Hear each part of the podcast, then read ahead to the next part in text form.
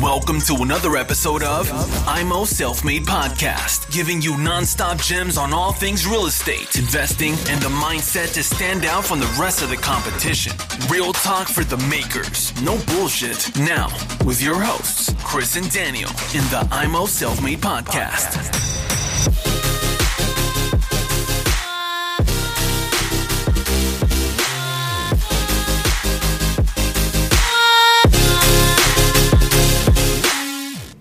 Wie schätzt du eigentlich den aktuellen Markt ein? Also wir sind jetzt die ganze Zeit gestiegen, die Zinsen sind runtergegangen.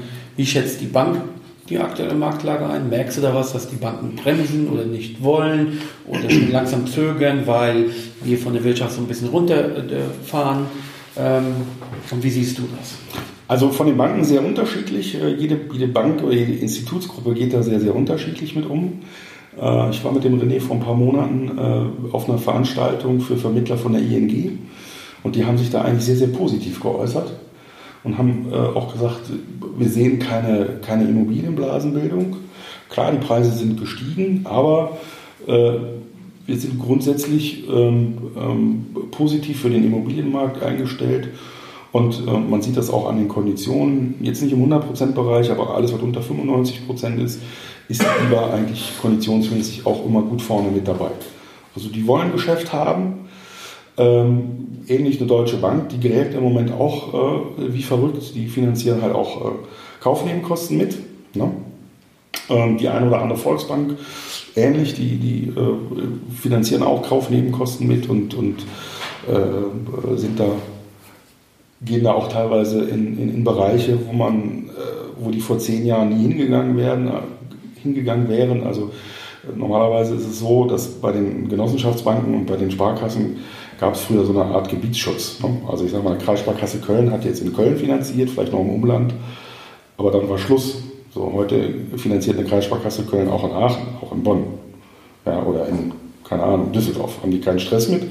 Andersrum, eine Kreissparkasse Düsseldorf finanziert halt auch in, in Köln, weil die einfach ihre Geschäftsgebiete da ausgeweitet haben, ne? weil die mehr Geschäft letzten Endes brauchen. Das ist die eine Seite. Die andere Seite ist die, dass äh, einige Banken schon, das, das ist so der Sparkassensektor, die, die fangen schon manchmal an, ähm, nicht auf die Bremse zu treten, aber die nehmen den Fuß vom Gas. Ähm, äußert sich darin, dass zum Beispiel Bewertungsabschläge größer werden. Äh, üblich sind eigentlich 10%, das heißt Kaufpreis äh, 10% Abschlag auf die Bewertung. Das ist deren äh, interner Beleihungswert dann letzten Endes kann schon mal sein, dass die eine oder andere Sparkasse mittlerweile bei 25% Abschlag äh, angekommen ist. Ne? Okay, dann sagen, okay, 100.000 Euro Kaufpreis, wir bewerten aber die Immobilie nur mit 75 und wir finanzieren dann auch noch nicht 75. Ne? Kann, das kann gut sein. Und was auch äh, schon, schon jetzt ein paar Mal äh, durchgekommen ist, dass die eine oder andere Sparkasse einen Mindestzinssatz fordert von einem Prozent. Das heißt, wenn eigentlich die die Kalkulation für die Kondition, eine, keine Ahnung, 0,86 auswirft, dann geht aber gleich äh, die rote Lampe an, Achtung, Mindestzinssatz 1%. Ja, also da an der Stelle wird also halt auch schon so ein bisschen, so ein bisschen vorsichtiger, äh, äh, vorsichtiger Geschäft gemacht. Wie siehst du das? Ähm, es ist sehr, sehr schwierig. Also eine Prognose mag ich gar nicht machen. Nee, was ist so dein Gefühl, genau. deine Einschätzung, äh, dass es nur frei bleibt ohne ja, ja. Gewähr? Also ganz grundsätzlich äh, kann man eigentlich auch keine Prognose machen, äh, weil kein Mensch kann Preise vorhersagen. Ne? Kein Mensch kann Immobilienpreise vorhersagen, kein, kein Mensch kann Aktien oder, oder, oder Ölpreise vorhersagen. Es gibt auch keinen, der einen Zinssatz vorhersagen kann. Zinssatz ist ja auch nichts anderes als ein Preis. Ne? Also von daher, wenn mir jemand sagt, ja, die Zinsen werden jetzt steigen, weil, da sage ich, ja, kann, muss aber nicht. Ne? Kann auch genau andersrum sein. Äh, grundsätzlich sehe ich das so, wir haben ein Zinsniveau, äh, ich sage mal im 10-Jahres-Bereich, äh, bei, bei einer 100% Finanzierung bist du ja deutlich deutlich unter 2%. Je nach Banklage, Voraussetzung, keine Ahnung, 1,3, 1,4, 1,5. Ne? Hängt auch immer von der, von der Darlehenssumme ab. Und jetzt ist es so, dass eine, eine Privat, also eine Bank, die in Deutschland das Privatkundengeschäft betreibt und Immobilienfinanzierung macht, lebt zu ungefähr 70 bis 80 Prozent von Zinserträgen. Und um die Zinserträge zu erwirtschaften, die die brauchen, brauchen die eine zweiprozentige Marge. Marge heißt Differenz zwischen Geld verkaufen, Geld verleihen, also ne, Kreditvertrag, und selber Aufwand äh, äh, ähm, bezahlen für das Geld, was die verleihen. Weil die verleihen ja nicht ihr eigenes Geld, sondern die beschaffen sich das ja selber am Kapitalmarkt. So.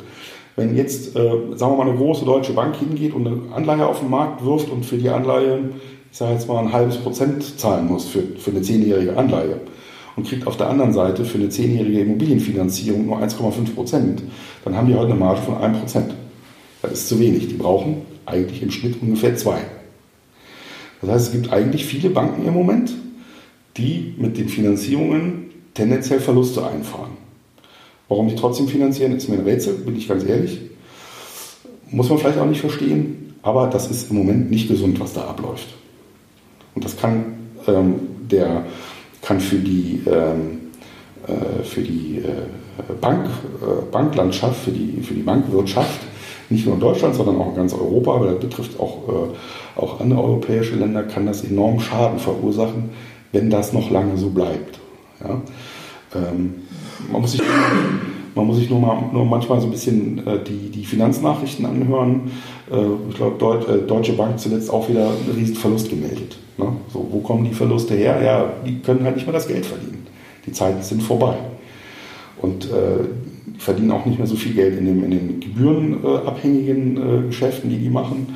Girokonten müssen nach Möglichkeit kostenfrei sein. Ähm, Dienstleistungen wie, wie Bank- oder Kreditkarten müssen auch mal eine Möglichkeit kostenfrei sein. Es gibt immer noch Anbieter, die bieten das kostenfrei an. Äh, die Banken können das, können das nicht immer so durchsetzen von den, von den Gebühren her, wie das halt früher der Fall war. Ne? So, das heißt, ähm, ich kann mir durchaus vorstellen, dass es ähm, in den nächsten, weiß ich nicht, 12, 18, 24 Monaten äh, doch durchaus zu Schwierigkeiten kommen kann, wenn das Zinsniveau weiter so bleibt, weil einfach, weil einfach die Banken mit, dem, mit der Zinsmarge äh, ja, defizitär laufen. Das ist, ein, das ist ein, in meinen Augen ist das ein großes Problem und kann äh, auch wirklich noch gesamtwirtschaftlich noch ein viel größeres Problem letzten Endes werden. Wie kann man es lösen? Zinsen anheben. Das ist der einzige, der einzige Möglichkeit. Wenn eine Bank ähm, Kosten reduzieren will, kann sie das tun, aber wo kann sie heute Kosten reduzieren? Mit Sicherheit nicht in der IT. IT-Kosten sind in den letzten Jahren eher gestiegen, als dass sie gefallen sind. Die Anforderungen sind deutlich höher, ob das jetzt die Datenschutzgrundverordnung ist, ob das, ob das äh, die, die, äh, die Service, einzelnen Service-Module, die die anbieten müssen, sind Online-Banking, Online-Banking mit der App, mit dem, mit dem Rechner, Selbstbedienungsterminals und so weiter und so fort, kostet ja auch alles ein irre Geld die können ähm, Filialen schließen, aber auch nicht, auch nicht alle. Ne? Aber äh, jetzt im Ort, wo du wohnst, da gab es bis vor ein paar Jahren noch eine Kreissparkasse Köln, die gibt es auch schon nicht mehr, gibt schon lange nicht mehr. Ähm, und ja, wo können die ansetzen? Beim Personal. Das ist noch ein Faktor, wo sie quasi Potenzial haben. Aber wenn eine Deutsche Bank zum Beispiel hingeht und sagt, wir bauen jetzt mal 20% Personal ab, wird die alle drei Jahre äh, sagen, ähm, dann äh, haben die als erstes natürlich direkt Gegenwind vom, vom Betriebsrat. Da muss dann ein Sozialplan gemacht werden, da muss verhandelt werden, das dauert, das dauert, das dauert und kostet auch wieder Geld. Das heißt, bis sie mal 1 Euro sparen, müssen sie erstmal 2 Euro aufwenden, damit die tatsächlich auch mal Personal abgebaut haben. Und das zieht sich halt relativ lange hin und zieht sich so lange hin, dass es in der Zeit halt permanent ähm, Geld kostet, Kredite auszuleihen. Ja, und das, äh, deswegen ist eigentlich, wäre eigentlich eine Zinserhöhung, wäre, äh, wäre nicht, nicht nur wünschenswert, sondern in meinen Augen auch echt drastisch notwendig. Normalerweise sollten wir in einem Immobilienfinanzierungsbereich so zehn Jahre 3% haben. ich weiß, das wird dir jetzt nicht gefallen, 3% Zinsen. 3% in zehn Jahren? Für zehn Jahre, im 10-Jahres-Bereich. Nicht in zehn Jahren, sondern so. im 10-Jahres-Bereich. Im 10-Jahres-Bereich. Genau. Also wenn die EZB jetzt sagt, ab 1.1. ist Pflicht mindestens 3%, dann äh, ja, ich bin ja noch gesichert durch die Zinsbindung. Dann geht's wieder. Ja, aber für neue Investments ist es halt schwieriger. Ne? Ja, klar. Jeder, der, jeder, der so ein paar Excel-Tabellen hat, wo er seine, seine, seine Wohnungen oder seine Häuser mal durchkalkuliert, wo aktuell, weiß ich nicht, ein Prozent oder anderthalb Prozent mal als Kalkulationsbasis drinstehen, einfach mal eine 3 eingeben und mal gucken, ob sich das immer noch rechnet. Also wird dann deutlich schwieriger. Ne? Aber wenn man mindestens 3% sagt, dann müssten die Immobilienpreise doch fallen. Das ist die Folge. Das wäre die Folge. Was wieder nicht so gut wäre, wenn man jetzt zu teuer eingekauft hätte. So sieht's Hätte aus. man einen Gap. Dann kommen wir eigentlich zur nächsten Frage, weil das wird auch immer gerne durchs Dorf getrieben, die Sau. Was ist mit der Nachbesicherung? Angenommen, Immobilienpreise fallen, warum auch immer, und äh, man hat eingekauft, sage ich mal, zu 110 Prozent, also nicht die Nebenkosten, sondern die Immobilie war an diesem Punkt teurer, als die Lage der Markt eigentlich hergeben würde oder hatte. Und jetzt nach fünf Jahren, sechs Jahren hat man noch einigermaßen getilgt. Die Immobilienpreise fallen aber so 20, 30 Prozent, was meines Erachtens sehr viel wäre. Aber durchaus realistisch, oder? Ja, ich sag mal, bis 20 Prozent würde ich sagen, ist das nur noch relativ normale Marktkorrektur. Das ist, da würde ich mir relativ wenig Sorgen machen. Alles, was über 20 Prozent ist, da kann man schon langsam von Krise sprechen. Ja. Okay. Angenommen, 30 Prozent fallen nicht runter. So, man hat aber zwischen Immobilien Restschuld und dann minus 30 Prozent Immobilienwert einen riesen Gap. Kommt dann die Bank? Kann kommen, ja. Ähm, die Frage ist immer, äh, warum sollte eine Bank das tun? Ähm, also grundsätzlich ist es so, kann jeder auch in seine Kreditverträge mal reingucken, dass ähm, eine Bank immer die Möglichkeit hat, ähm, äh, äh, die Bonität aktuell zu prüfen. Ne? Das heißt, wenn man jetzt so eine zehnjährige Zinsbindung hat, äh, kann die Bank nach zwei, drei Jahren sagen, so, ich schick mir mal bitte deine aktuellen Gehaltsabrechnungen, schick mir mal äh, deine, deine, äh, deine aktuelle Vermögensaufstellung, was kriegst du so an Mieteinnahmen, Steuerbescheid und so weiter. Passiert eher selten. Warum? Weil die Banken eigentlich keine Kapazitäten dafür haben. Ne? Solange ein, ein, ein Darlehen bezahlt wird, äh, packt das keiner an. Dann bleibt die Akte immer schön im Archiv. Ne? Wenn die jetzt anfangen würden und würden, ich sag mal, nur 10% ihres Bestandes äh, jedes Jahr äh, neu zu prüfen, dann müssten die ja eine Horde von Mitarbeitern einstellen, die die gar, gar nicht brauchen können, weil die ja eh schon zu hohe Personalkosten haben. Ne? Und das Gleiche passiert im Grunde genommen auch dann, wenn die Immobilienpreise mal runtergehen. Auch da ist die Frage, welche Motivation hat eine Bank zu sagen, ich ähm, fordere jetzt mal neue Unterlagen an oder ich bewerte die Immobilien jetzt mal neu. Ich mache jetzt bei überall bei den Immobilien mache ich einen entsprechenden Abschlag und fange jetzt an, äh, äh, den Leuten, äh, die Leute einzu, einzuladen zu einem Gespräch und denen zu sagen, naja, wir haben vor äh, vier, fünf Jahren haben wir für Sie hier 110 Prozent finanziert, aber Ihre Immobilie jetzt nur noch 70 Prozent wert, legen Sie mal, weiß ich nicht, nochmal 10, 20 äh, Prozent vom, vom ursprünglichen Wert her nochmal an Sicherheiten nach. Und da Sie ja bei uns zehn Wohnungen gekauft haben, das gleiche direkt mal zehn. Können ja viele Leute gar nicht. Geht ja gar nicht. Ne? Das heißt, damit würden sich die Banken äh, erhebliche Probleme letzten Endes schaffen und mit, mit ähm, ich sag mal, mit so einer Vorgehensweise würden sie eigentlich dafür sorgen, dass das passiert, was nicht passieren soll, dass die Leute tatsächlich nicht mehr zahlungsfähig sind. Ja. Also das heißt, Man wird es künstlich hervorheben. bitte? Man wird es künstlich hervorheben. Genau, man wird es im, im Grunde provozieren. Ne? So. Wenn natürlich die Politik hingeht oder, oder auch eine EZB hingeht und sagt, ähm, wir erlassen das jetzt äh, per Gesetz, dass die Bank äh, äh, die, den gesamten Immobilienbestand jetzt einmal neu bewerten muss, weil der Immobilienmarkt weggebrochen ist, naja, dann hat sie keine andere Wahl. Aber das halte ich für relativ ausgeschlossen. Ja, aber Also so ja dumm- viele wegknicken. Ja, ich sag mal, so dumm können eigentlich auch Politiker nicht sein, wo, wobei man da nicht immer sicher sein kann. ja. Okay, aber die Option ist da. Die Option Leider ist grundsätzlich da. Also ich Kann man das. das wegverhandeln? Ähm, ähm, nee, eigentlich nicht. Auch nicht bei Gewerbe, also wenn man als äh, Unternehmen finanzieren will an Immobilien? Nee, dann, dann noch viel weniger, weil dann ist das Risiko für die, für die Bank auch nochmal wieder ein, wieder ein ganz anderes, wenn dann, äh, wenn das Einkommen halt nur aus dem, aus dem äh, Immobilien, äh, aus der Immobilienvermietung ja, oder aus der Immobilienflip, Fix und Flip besteht. Äh, wenn jetzt jemand äh, Angestellter ist und äh, da zumindest regelmäßig Einnahmen aus, äh, aus, seinem, aus seinem Job hat, dann kann er ja auch mal äh, kann ja auch mal eine Durststrecke, wenn Mieten nicht mehr äh, in der Höhe kommen oder ausfallen, eher mal durchhalten als jemand, der tatsächlich nur Mietannahmen hat. Wenn da Mieten wegbrechen, brechen sie weg, dann sind sie halt nicht mehr da. Ne? Als, eine Frage als Beispiel. 50 Einheiten. Mhm. 50 Einheiten auch sehr gut. Hoher Cashflow, ein sehr, sehr hoher Cashflow. Immobilien liegen zwischen 70 und 90 Prozent Beleihung Mhm. zum Immobilienwert. So, ähm, der Cashflow ist so hoch, abzüglich Steuern, trotzdem noch so hoch, dass ich davon leben könnte, ohne Probleme. Und jetzt sagt sich der KL, alles klar, wieso soll ich als Angestellter noch weiterarbeiten? Ja. Ich möchte raus. Geht das? Aus dem, aus dem Angestelltenverhältnis. Ja, ich gehe komplett raus und sage, alles klar, ich lebe zwei Monate in Holland, ich lebe zwei Monate in, in Tschechien, ich lebe drei Monate in Norwegen, ich fahre dann im Sommer nach Spanien, weil es mir da so gut gefällt. Warum soll Bleibt warum soll es nicht gehen? Geht das? Kann er rausgehen und die Immobilien laufen? Gut, Cashflow ist da, er hat Reserven, ich sag mal so, der hat die Reserven in Cashform, sagen wir mal, er könnte die Mieten zwei Jahre durchbringen, also die Kredite zwei Jahre durchbringen, wenn die Mieten alle wegfallen, könnte er kündigen.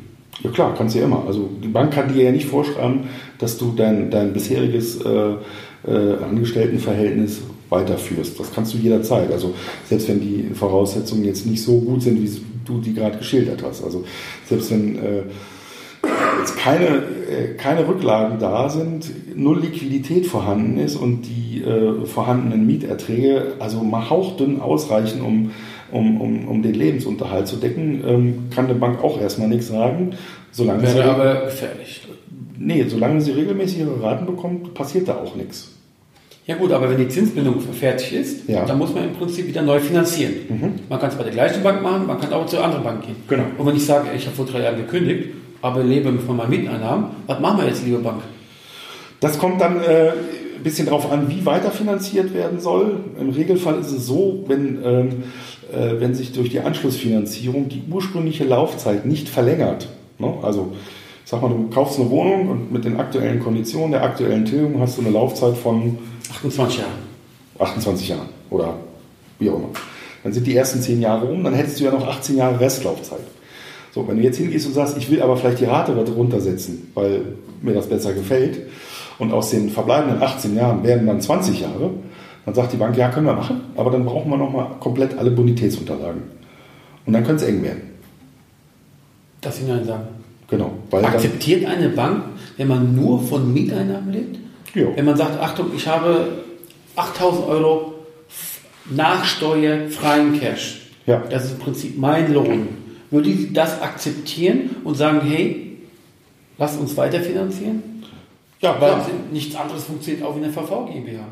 Ja, ja, klar. Grundsätzlich ja, nur die Maßstäbe sind da ein bisschen anders. Ne? Also äh, es kann halt sein, dass das ist halt immer von Bank zu Bank unterschiedlich, dass dann die, die Abschläge auf die Kaltmiete was größer sind. Normalerweise hast du, hast du äh, bei, bei äh, wenn du als Angestellter bist, kaufst eine Wohnung und hast, äh, ich sag mal jetzt, äh, als Beispiel 1000 Euro Mieteinnahmen von der Wohnung, dann ziehen die 250 ab, das als, als, als Reserve für die nicht umlegbaren Haus, Hausgeldkosten. Ne? So, das heißt, sie rechnen für die Haushaltsrechnung halt nur die 750 Euro. Wenn du jetzt ausschließlich aus äh, Mieteinnahmen oder von Mieteinnahmen lebst, dann werden die Abschläge meistens etwas, größ etwas größer sein. Dann kann es durchaus sein, dass die Bank sagt, nee, äh, 25% reichen nicht, wir ziehen mal lieber 50% ab. Einfach, dass der... Echt? Die Hälfte? Kann sein. Also wie gesagt, es ist ganz unterschiedlich. Es gibt auch Banken, die sagen, wenn der, wenn der Kunde ähm, mehr als 50 Prozent äh, seines Einkommens aus äh, Mieteinnahmen generiert, dann ist er bei uns schon ein Geschäftskunde. Das heißt, er wird dann sowieso schon per se anders geprüft, also intensiver geprüft, mehr Unterlagen und, und auch kritischer geprüft, als jemand, der halt noch einen, einen ganz normalen Angestelltenjob hat. Wenn man noch zusätzlich irgendwie zwei, drei Grundbücher hätte, die frei sind und nicht belastet, desto mehr würde gehen, oder? Was mal rausgeht. Also angenommen, ich habe einen großen Immobilienbestand, 50 Mhm. Stück, wie wir gesagt haben. Ja. Und davon sind drei, vier, fünf Grundbücher sauber, also die sind Lastenfrei, abgezahlt. ja. Lastenfrei, genau. Genau. So. Das ist ja sogar noch positiver, oder? Du kannst auch was sagen, René. Äh, posi äh, grundsätzlich positiv ja, ähm, aber das heilt nicht eine Haushaltsrechnung, die nicht stimmt. Also wenn die Haushaltsrechnung rot ist, kannst du lastenfreie Grundbücher haben, wie du willst. Das heißt, die Haushaltsrechnung muss immer stimmen, wenn, auch wenn ich von Mieteinnahmen lebe. Genau. Klar, logisch, macht ja Sinn. Ja. Alles andere wäre ja Blödsinn. Naja, Moment. Es gab, äh, es, bis vor drei, vier Jahren gab es die Möglichkeit, man konnte, man konnte ein Darlehen machen, das nannte sich Self-Certified, also äh, selbst zertifiziert. Das heißt, wer eine lastenfreie Immobilie hatte, äh, sagen wir mal, ein Einfamilienhaus, 300.000 Euro, äh, und brauchte äh, brauchte jetzt mal 100.000 Euro. Der konnte ein Darlehen auf, auf sein Haus aufnehmen, über 100.000 Euro, und hat im Prinzip keine Unterlagen zu seinem Einkommen einreichen müssen, sondern hat eigentlich nur eine Selbstauskunft ausgefüllt. Da konnte er im Grunde reinschreiben, was er wollte. Also sollte schon, es sollte schon halbwegs realistisch sein. Ne? Aber es war kein Nachweis erforderlich. Das heißt, die Bank ist dann hingegangen und hat die Finanzierung nur auf die Sicherheit abgestellt. Ja, also bei dem Wert von 300.000 Euro hätte man bis zu 150.000 Euro über den Weg letzten Endes äh, finanzieren können. Und da wäre im Prinzip die Haushaltsrechnung äh, immer noch wichtig gewesen, aber eigentlich nur auf dem Papier, weil es dann keiner geprüft hätte, ob du tatsächlich äh, noch Geld verdienst oder genug Geld übrig hast oder so, sondern da wäre es einfach äh, auf Basis der, der äh, deiner Angaben hätte man das machen können. Das geht heute nicht mehr. Das äh, ist seit, seit Einführung der Wohnkreditrichtlinie ist das nicht mehr machbar und deswegen äh, sind diese Finanzierungen heute alle nicht mehr, nicht mehr machbar. Okay. Und deswegen helfen auch bei 50, 50 äh, Einheiten, wenn da fünf lastenfrei sind, helfen dir nicht weiter, wenn die Haushaltsrechnung nicht stimmt. Haushaltsrechnung ist das A und O. Okay, das heißt, die Haushaltsrechnung würde bei einem Immobilieninvestor, der nur von Mieteinnahmen lebt, so aussehen, dass ich ähm, die Kaltmieten habe, mhm. minus die, ich sag mal so, die krassen 50 Prozent. Mhm. Und da muss passen die eigene Wohnung, das Essen, das Auto und die üblichen, die üblichen Lebenshaltungskosten. Ne? Also und wenn da unterm Strich noch gut 3.000, 4.000 Euro übrig bleiben, ist für, das, für die Bank okay. Muss gar nicht so viel sein. Wichtig ist, dass die Haushaltsrechnung positiv ist. Ne? Also Wäre man dann auch finanzierbar für weitere Objekte? Ja, klar. Cool. Geht. Wo man mal aufpassen muss, gibt ja noch die Krankenversicherung, die du zahlen musst, die du ja als Arbeitnehmer automatisch über Notstreifen abführst, die du über VV nicht abführst. Das heißt, du musst Krankenversicherung zu rechnen und halt noch Steuern und andere Thematiken, die ein Arbeitnehmer normalerweise halt, wie gesagt, über, über eine Gehaltsabrechnung führt. Deswegen ist das nicht immer gleich ein bisschen Unterhaltungskosten und ein bisschen Heizung und eigene Wohnung, sondern da kommt noch ein bisschen mehr dazu. Da kommt noch ein bisschen mehr dazu, genau. genau. Also an Kosten kommt ja. dazu. Ne? Leider. Leider, genau. Welche Fehler machen eigentlich Immobilieninvestoren bei der Finanzierung? Was du siehst, wo du denkst, oh. Ja. Ähm, ja. Ich glaube, ein, ein, ein großes Thema ist, das betrifft dann hauptsächlich die Neulinge. Ich möchte die Anfänger sagen, Anfänger ist ein bisschen ja, ähm, äh, negativ besetzt, also die Leute, die sich äh, relativ neu mit, mit der Thematik Immobilieninvestment beschäftigen, äh, die suchen sich erst eine Immobilie aus und äh, machen im zweiten Schritt, kümmern sich um die Finanzierung. Das ist ein großer, ich sag mal, großer, großer äh, Fehler in der Vorgehensweise, weil man sollte erst mal prüfen, wofür bin ich eigentlich finanzierbar. Ja, da gibt es Leute, die, ähm, ich sag mal, weit über ihre Möglichkeiten hinaus ähm, äh, auf Immobiliensuche sind und sich dann wundern, dass sie die nicht finanziert bekommen. Und dann gibt es auch Leute, die ein gutes Einkommen haben, viel Eigenkapital haben und eigentlich äh, in der, in der, äh, bei der Immobiliensuche, ich sag mal, in der, in der, falschen Preiskategorie suchen und eigentlich viel, viel mehr machen können. Ja? Das heißt, bevor ich äh, tatsächlich auf Immobiliensuche gehe, bevor ich mir überlege, wie sieht meine Strategie aus, mache ich Eigentumswohnungen, mache ich Zweifamilienhäuser, mache ich Mehrfamilienhäuser, äh, äh, wie auch immer das aussehen mag, äh, vorher immer klären mit einer Bank, ein, zwei Finanzierungsvermittler, ich mal, mal äh, äh, ausprobieren, mal testen, wo ist denn ungefähr der Finanzierungsrahmen, damit ich weiß, wo kann ich ihn suchen. Ja? Wenn, der, wenn, der, wenn, der Bank, wenn die Bank sagt, naja, wir können dich bis 400.000 finanzieren, dann macht es keinen Sinn, dass ich bei einer Million suche. Ja, das hat einfach keinen, hat einfach keinen Sinn. Und wenn ich, wenn ich selber mich beschränke und sage, naja, ich bin ich sicher, äh, ich gucke mal bei Wohnungen bis 50.000 Euro, obwohl die Bank sagt, du kannst eigentlich bis 400.000, ja, dann kann ich auch eine Stufe höher gehen. Ich muss ja nicht die 400.000 ausnutzen. Aber ich kann ja sagen, okay, unter 50 ist immer schwierig, weil Finanzierungen unter 50 schwierig sind, aber dann suche ich künftig in dem Bereich 50 bis 100.000.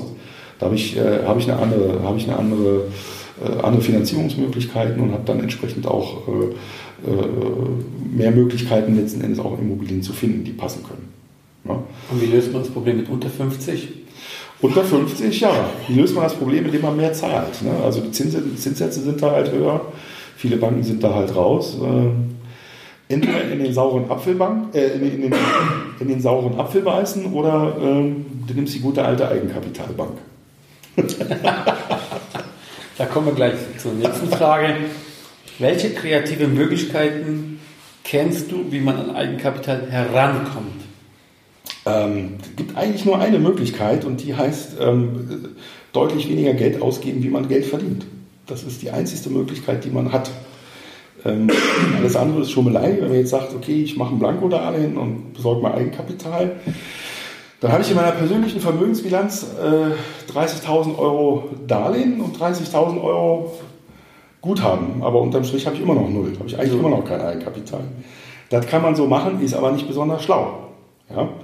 Und die Banken sehen das ja auch. Die verstehen auch, äh, dass der eine oder andere vielleicht auf die Art und Weise versucht, Eigenkapital darzustellen, was er gar nicht hat. Und macht die Haushaltsrechnung kaputt. Und macht die Haushaltsrechnung kaputt. Und die Schufa belastet das auch noch. Also, also das, ist, äh, das ist nicht unbedingt die, die, die, die schlau, der, der schlauste Weg, das so zu machen, sondern äh, da geht es wirklich darum, äh, tatsächlich richtiges Eigenkapital zu haben, Geld, was man selber gespart hat. Oder wenn's, wenn man es wenn, wenn vielleicht von der Oma kriegt, weil die sagt, Mensch, Jung, äh, wenn du jetzt eine Immobilie kaufen willst, finde ich auch eine coole Sache. Hier hast du mal 10.000, 15.000 Euro. Äh, leg das aber bitte vernünftig an und verzockt das nicht irgendwo. Ne? Dann ist das, äh, dann ist das äh, wirklich gut. Diese Oma hätte ich auch gerne. Wobei ich ganz gerne noch, ich glaube, eben zu der ersten Frage, der vorigen Frage noch was sagen wollte. Du hast eben zu dem Thema Fehler für, oder was sind die Fehler der Investoren oder was sind die Fehler der, mhm. der Einsteiger, sagen wir mal so. Ich glaube auch, dass das ähm, manche auch vielleicht zu einem zu hohen Faktor kaufen. Das heißt, ähm, da bleibt unterm Strich keine Reserve übrig. Nach Bankenbetrachtungen machen damit auch dementsprechend jedem Kauf wieder ihre Haushaltsrechnung kaputt, weil immer wieder äh, nach Bankenbetrachtung draufgezahlt werden muss. Das ist ein Thema und ähm, nehmen sich teilweise auch zu viel Liquidität, nehmen sie zu eine hohe Mindesttilgung nehmen. Also die sagen, okay, wir machen jetzt äh, zweieinhalb, drei, vier Prozent Tilgung, was die ein Risiko schnell weg haben. Das macht mich auch die Hausrechnung kaputt und das ist auch so ein Fehler, den man darstellen kann. Wenn man das Risiko rausnehmen möchte, könnte man immer über Sondertilgungen arbeiten, die sind flexibel, die muss man nicht nehmen. Aber äh, Tilgungssätze, also man vereinbart, dass, dass, die, dass man die ändern kann, aber grundsätzlich Tilgungssätze sind immer zu leisten und das weiß auch eine Bank und die nächste Bank, das nächste Objekt finanziert auch wieder und das belastet auch die Haushaltsrechnung. Deswegen wollte ich gerade nochmal kurz das Thema eruieren. Genau. Jetzt, wo wir gerade nochmal beim Thema Fehler sind, äh, es gibt einen, einen Film, den wahrscheinlich alle kennen, die jetzt zuhören äh, ist von 1987 mit, mit Michael Douglas. Der Film heißt Wall Street. Und Michael ja. Douglas spielt da äh, quasi den, den äh, Börsianer, möchte, möchte man mal sagen, Gordon Gecko. Und da gibt es eine Szene, äh, da sagt er, Liquidität ist der Schlüssel zum Erfolg. Und das ist egal, welches Investment du tätigst, ob du Immobilien kaufst, ob du Aktien kaufst, ob du Optionen kaufst, ob du eigenes Unternehmen gründest, du brauchst immer Liquidität. Wenn du keine Liquidität mehr hast, bist du irgendwann sprichwörtlich am Arsch. Ja, und das ist der Grund, warum die meisten Leute irgendwann platt gehen, weil sie keine Liquidität mehr haben. Deswegen, bevor man jetzt, äh, ich sag mal, exorbitant in, in, in, äh, in der wahnsinnigen Geschwindigkeit wächst, muss man immer auch seine Liquidität im Auge halten. Das ist ganz, ganz, ganz wichtig. Solange alles halbwegs in normalen Bahnen läuft, passiert auch nicht viel, wenn man vielleicht liquiditätsunterversorgt ist. Ja? Wenn man vielleicht, ich sage jetzt mal als Beispiel 30.000 Euro Liquidität, Reserve haben sollte und hat vielleicht nur 15, solange alles im normalen Fahrwasser ist, passiert auch nichts. Aber die großen Schäden kommen ja immer dann, wenn eben mal nicht alles normal läuft. Wenn man mal eine Krise hat. Und die Krise muss nicht eine Wirtschaftskrise sein. Die Krise muss nicht eine Immobilienkrise sein. Die Krise kann auch zu Hause am Küchentisch passieren. Ja? Scheidung ist ein, ist ein Riesenthema. Da wird viel Geld mit kaputt gemacht. Krankheit auch, ein Riesenthema. Wenn du selber krank wirst, kannst dich nicht um deine Immobilien kümmern, brauchst du vielleicht auch mal was mehr Liquidität, um vielleicht mal ein paar Sachen liegen zu lassen. Wenn Mieter seine Miete nicht zahlt oder wenn du Leerstand hast und du bist aber einfach gesundheitlich nicht in der Lage, dich da anständig drum, drum zu kümmern, musst du halt auch mal Liquidität haben, um das zu überbrücken, damit du eben nicht gleich gegen die Wand fährst. Ja, deswegen Liquidität ist eine, ganz, ganz wichtige, ein ganz, ganz wichtiges Thema, auch vor dem Hintergrund Steuern. Das wird auch sehr gerne vergessen dass man je nachdem, wie man, äh, äh, wie man da aufgestellt ist, äh, äh dass man da auch vielleicht auch mal Steuern zahlen muss. Ne? Und äh, wenn du nach ein, zwei Jahren, äh, wo du Immobilien machst, eine Steuererklärung dann endlich mal abgibst, die meisten geben ja auch zu spät ab, und dann eine Steuernachzahlung kommst, bekommst und dann vielleicht noch eine Steuervorauszahlung fürs laufende Jahr, dann ist auch schnell Liquidität zu wenig da. Ne? Also das, deshalb Liquidität ist ein, ein, echt eine super, super wichtige Sache. Cash is King. Cash is King, absolut. Cash is King.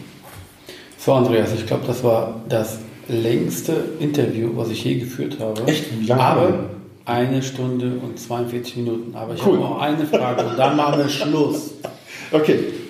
Hast du einen ultimativen Off-Market-Tipp für uns, die wir an schöne Wohnungen, Häuser, Mehrfamilienhäuser drankommen könnten? Also ich glaube, dass alle geheimen Geheimtipps eigentlich schon durch die Gruppen gereicht worden sind. Ja, ob das Nein. Facebook ist, ob das, äh, ob das die Emopreneur-Seite ist oder ob das die WhatsApp-Gruppen sind, die Stammtische. Also es gibt kaum noch was, was, was da nicht bekannt ist. Äh, äh, wer jetzt wirklich so einen ultimativen Geheimtipp hat, äh, wird das vielleicht auch gar nicht so unbedingt kommunizieren, sondern wird das vielleicht für sich selber nutzen, weil er, weil er sich, sich selber Konkurrenz machen will.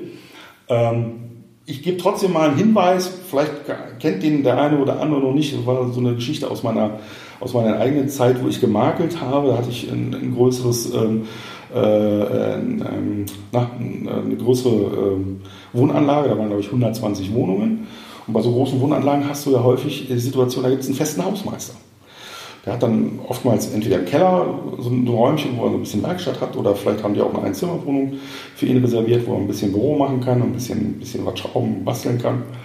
Und Hausmeister werden im Regelfall nicht so besonders gut bezahlt. So. Die wissen aber viel. Die wissen, was in der Wohnanlage abgeht. Und die wissen oftmals als allererste, wo wer wann verkaufen will. Da will die auch mal ins Altenheim, die will verkaufen. Ja?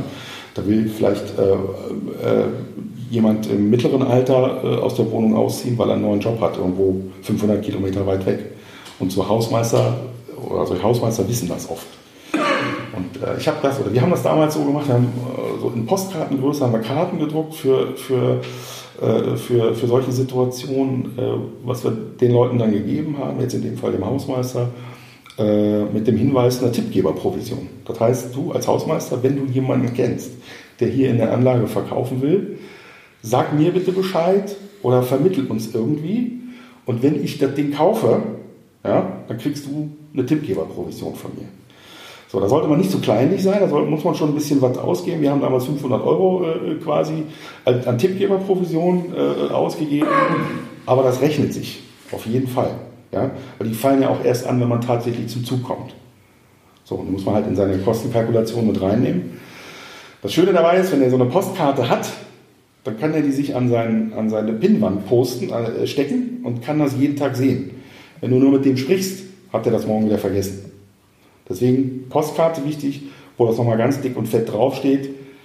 Der Daniel sucht Wohnungen und der zahlt nicht nur 500, der zahlt auch 1000 Euro. Ja, noch viel so teuer. Ich kann, glaube ich, noch, ich kann, glaube ich, noch einen drauflegen, weil ich aktuell das Thema auch noch habe.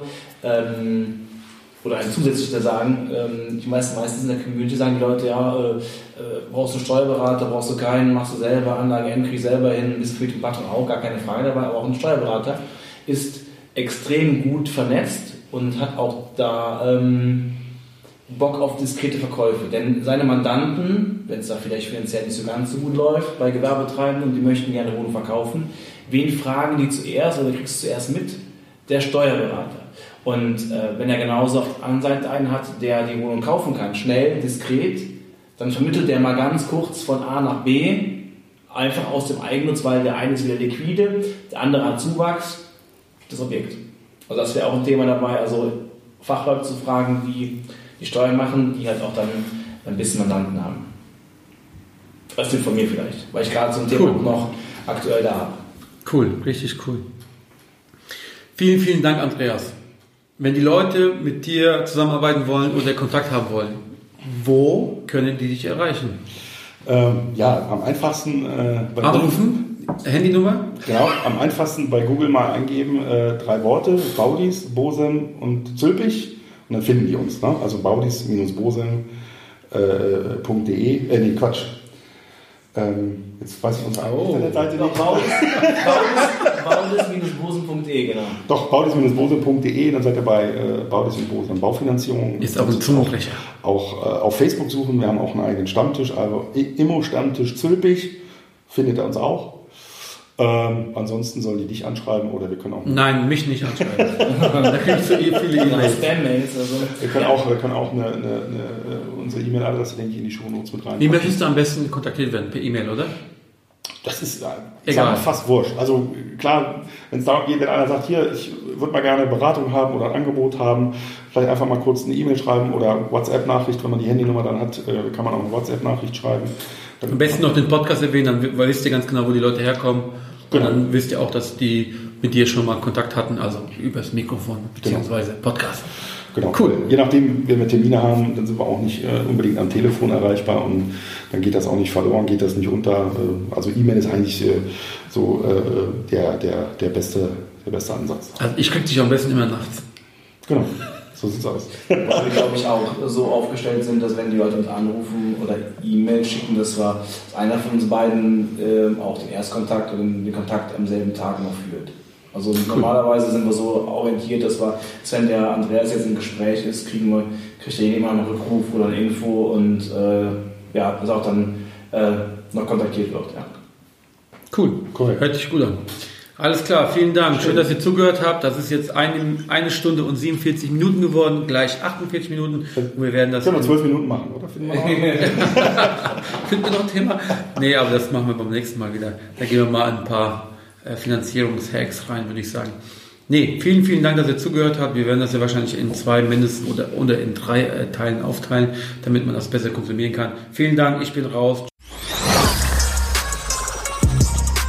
Thanks for tuning into IMO Self Made Podcast. Make sure to subscribe so you don't miss any future episodes. Leave a five star review and share this podcast to anyone that needs that kick of real estate motivation they need.